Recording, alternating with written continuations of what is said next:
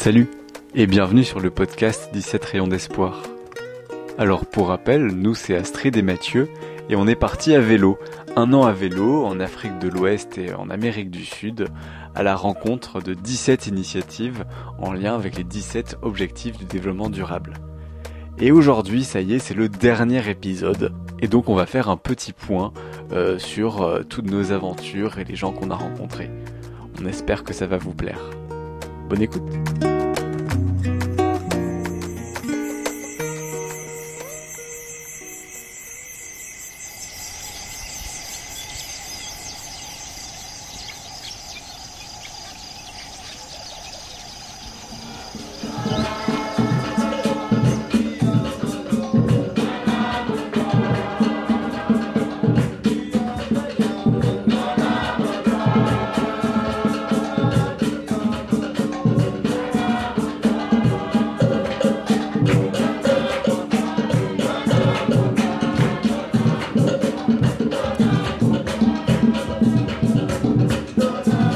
Avec Astrid, on a pédalé pendant un an. Et euh, c'est quelque chose qui est pas anodin. Souvent, les gens se demandent pourquoi on a choisi ce type de voyage. Et en fait, évidemment, voyager à vélo, nous on a beaucoup beaucoup aimé. Alors pourquoi voyager à vélo, c'est trop cool? La première chose, c'est que ça permet voyager à vélo, ça permet de passer à la fois par des endroits qui sont magnifiques. Euh, je pense aux, montagnes du Sarama en Bolivie, à la forêt d'Iama en Guinée, mais euh, ça permet aussi de passer par des endroits qui sont moins jolis, euh, voire carrément moches. Et, c'est important en fait. C'est important parce que pour nous, ça permet de, mieux comprendre les endroits qu'on traverse, de rentrer un peu plus en profondeur dans ces pays qu'on traverse et de mieux comprendre le quotidien des gens qui vivent bah, forcément dans des endroits parfois quelconques et pas tout le temps magnifiques ça permet aussi de limiter euh, le nombre de lieux touristiques qu'on voit et donc de pas trop contribuer, ou en tout cas le moins possible, au tourisme de masse. En plus, voyager à vélo, c'est une façon de voyager qui est très lente. Et donc on a le temps, on a le temps d'observer les paysages. Euh, les paysages, alors bien sûr, ils défilent quand même, puisque à vélo on avance, hein, donc euh, on voit les montagnes qui se rapprochent, le relief qui se rapproche, et, et en même temps on a le temps d'admirer, et ça c'est vraiment super et on a aussi le temps euh, de, comprendre les cultures qu'on traverse. Par exemple, euh, en Guinée, on est bien resté euh, un mois chez l'ethnie des Peuls, parce qu'il y avait une grande région où les Peuls étaient là. Et donc, bah, de jour en jour, on apprend la langue, on apprend à comprendre les, coutumes locales. Et donc, bah voilà, ça nous permet de peut-être comprendre un peu mieux ces cultures qu'on l'aurait fait si jamais on n'avait passé qu'une seule nuit dans un village Peul. Et puis en fait, voyager à vélo, ça nous met dans une situation un peu vulnérable. On dépend beaucoup des populations chez qui on va, euh, puisqu'on a, on, a besoin d'eau, on a besoin de nourriture, et, donc en étant de cette manière un peu vulnérable, ça favorise énormément la rencontre. En Afrique de l'Ouest, on dormait dans les villages et jamais on nous a refusé dans un village et ça a toujours été des rencontres incroyables. Et on se dit peut-être que de telles rencontres auraient été sûrement un peu plus difficiles si jamais on avait voyagé euh, en 4x4 par exemple.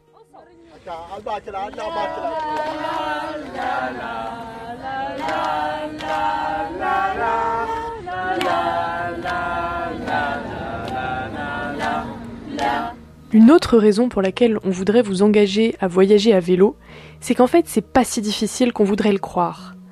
En fait, d'abord d'un point de vue technique, ce qu'il faut bien savoir, c'est que nous, on n'est pas des grands bricoleurs, et ça, on s'y est mis un peu sur le tas.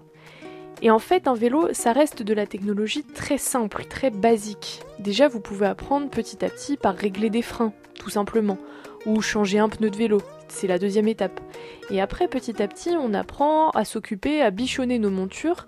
Et en fait, euh, même si vous savez pas faire, des gens qui savent bricoler des vélos, il y en a partout dans le monde. Et encore plus en Europe, si vous décidez de voyager en Europe. Et donc ça, c'est super facilitateur pour pouvoir se lancer. Physiquement ensuite, en fait, ce qu'il faut bien savoir, c'est qu'il y a mille manières de voyager.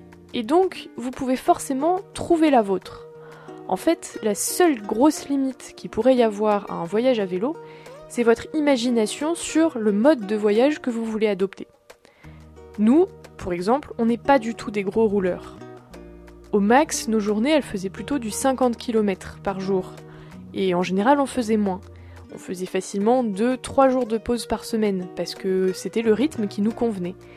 Et ben, ça, c'est un exemple de voyage à vélo qu'on trouve pas forcément beaucoup sur les réseaux sociaux. Et pourtant, ça nous correspondait bien, et on a eu l'impression quand même de vivre une aventure extraordinaire. Par exemple, si vous, votre truc, c'est de rouler 150 km par jour comme des bourrins pendant plus de deux ans et demi, eh ben, trop bien, c'est trop cool, allez-y, lancez-vous. Par contre, si vous, votre truc, c'est de partir 3 jours en roulant 5-6 km peut-être, et d'aller faire euh, une pause barbecue chez un copain, puis ensuite un café chez un autre et un apéro chez un dernier, et eh bah c'est trop bien aussi, lancez-vous, ça vaut le coup.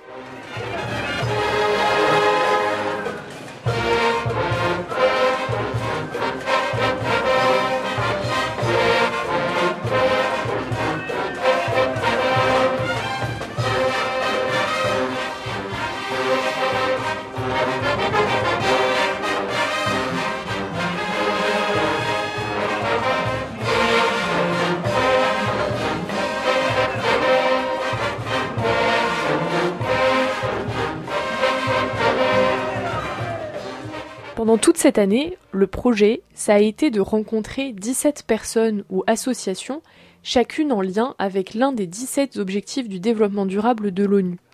En fait, si on s'est fixé cette trame, c'était pour être sûr de rencontrer 17 personnes ou associations, chacune en lien avec un thème très différent, que ce soit la santé, le développement durable, l'éducation, euh, l'accès à l'énergie, plein de choses très très différentes. Et ce qui nous a frappé dans tous les témoignages qu'on a pu recevoir, c'est à quel point tous les gens qui se bougent le font avec les moyens qu'ils ont en leur possession à ce moment-là. Pour ça, je voudrais reprendre un exemple. Je ne veux pas vous reparler de tous parce que vous pouvez forcément les écouter dans les podcasts qu'on a déjà fait. Mais un des exemples, c'est dans l'épisode 7, je crois, euh, le mouvement La Joie, qui est un mouvement féminin en Guinée qui s'occupait de lutter contre la malnutrition à dans la ville où ils étaient implantés. En fait, c'était des femmes qui s'étaient rendues compte que certains enfants, certains bébés souffraient de malnutrition. Et donc, elles ont décidé de se mettre ensemble pour créer des petits ateliers euh, de nutrition, des petits ateliers cuisine, pour permettre aux jeunes mamans d'apprendre à cuisiner des plats hyper basiques avec les aliments du coin, avec ce qui pousse dans les champs à côté, à moindre coût, et avec tous les apports nutritionnels nécessaires pour permettre au bébé de bien grandir. Ça, c'est un exemple typique de moyens utilisés super faciles, super simples, parce qu'on fait avec les moyens du bord, ça fonctionne avec le bouche à oreille, et ça marche, parce qu'il y a de moins en moins de bébés qui souffrent de malnutrition à cet endroit-là. Au fond, l'objectif de ce podcast, c'était de montrer que partout sur la planète, il y a des gens qui, à leur échelle, se bougent pour changer le monde. Et euh, on voulait pas garder ça pour nous, c'est pour ça qu'on a recueilli ces témoignages et qu'on les a diffusés au maximum. Euh, c'est pour qu'ils soient pour vous une source d'inspiration. Et on espère que ça a marché et qu'on aura réussi à vous convaincre que euh, avec euh, quels que soient les moyens dont on dispose, il y a plein d'initiatives qui sont possibles qu'on peut faire pour changer le monde à son échelle. On a prévu euh, une grande réunion ici devant chez moi le dimanche prochain. On, va appeler, on a appelé toute la population et on va sensibiliser, on va informer. Parce que euh, des fois, c'est le manque d'information qui fait que les populations agissent n'importe comment. Mais quand on les informe, quand on les sensibilise, là, il y aura moins de problèmes. Et alors maintenant, qu'est-ce que nous devenons? Eh bien, nous nous sommes réhabitués progressivement à la vie en France. On a pu revoir euh, tous nos proches et nos familles, et ça, c'était vraiment trop bien. Et euh, ça y est, nous allons reprendre nos boulots d'ingénieurs, et nous avons décidé d'aller nous installer à Toulouse. Et alors évidemment, le vélo c'est pas fini. Hein. Euh, nous on continue à utiliser beaucoup le vélo dans notre quotidien. Et puis euh, on a plein de projets de voyage à vélo de beaucoup plus petite échelle sur un week-end ou une semaine en Europe cette fois, euh, parce qu'il y a plein de très belles choses à voir en Europe et on a très envie de découvrir tout ça à vélo.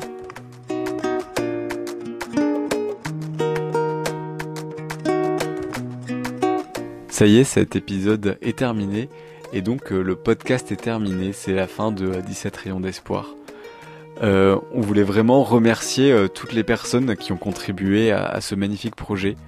D'abord, l'ensemble des intervenants, toutes les personnes qui ont parlé dans ce podcast, toutes ces initiatives qu'on a rencontrées en Afrique de l'Ouest et en Amérique du Sud. Merci beaucoup pour ces témoignages qui ont été pour nous vraiment très inspirants. On voulait aussi remercier aussi tous les gens qui nous ont accueillis pendant le voyage dans les villages en Afrique de l'Ouest par exemple. Euh, à chaque fois, c'est des rencontres éphémères, bien sûr, d'une seule soirée, mais qui nous marquent et qui nous marqueront certainement toute notre vie. Ensuite, évidemment, on voudrait adresser un immense, immense merci à nos familles qui nous ont laissé partir et qui ont été pour nous des vrais soutiens tout au long de ce voyage.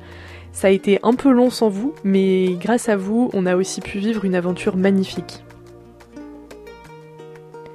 Ensuite, on voudrait remercier tout particulièrement Lauriane, grâce à qui le blog 17rayonsdespoir.fr existe euh, sans toi, Lauriane, on n'aurait pas pu mettre toutes ces nouvelles en ligne, et ça, c'était vraiment super important.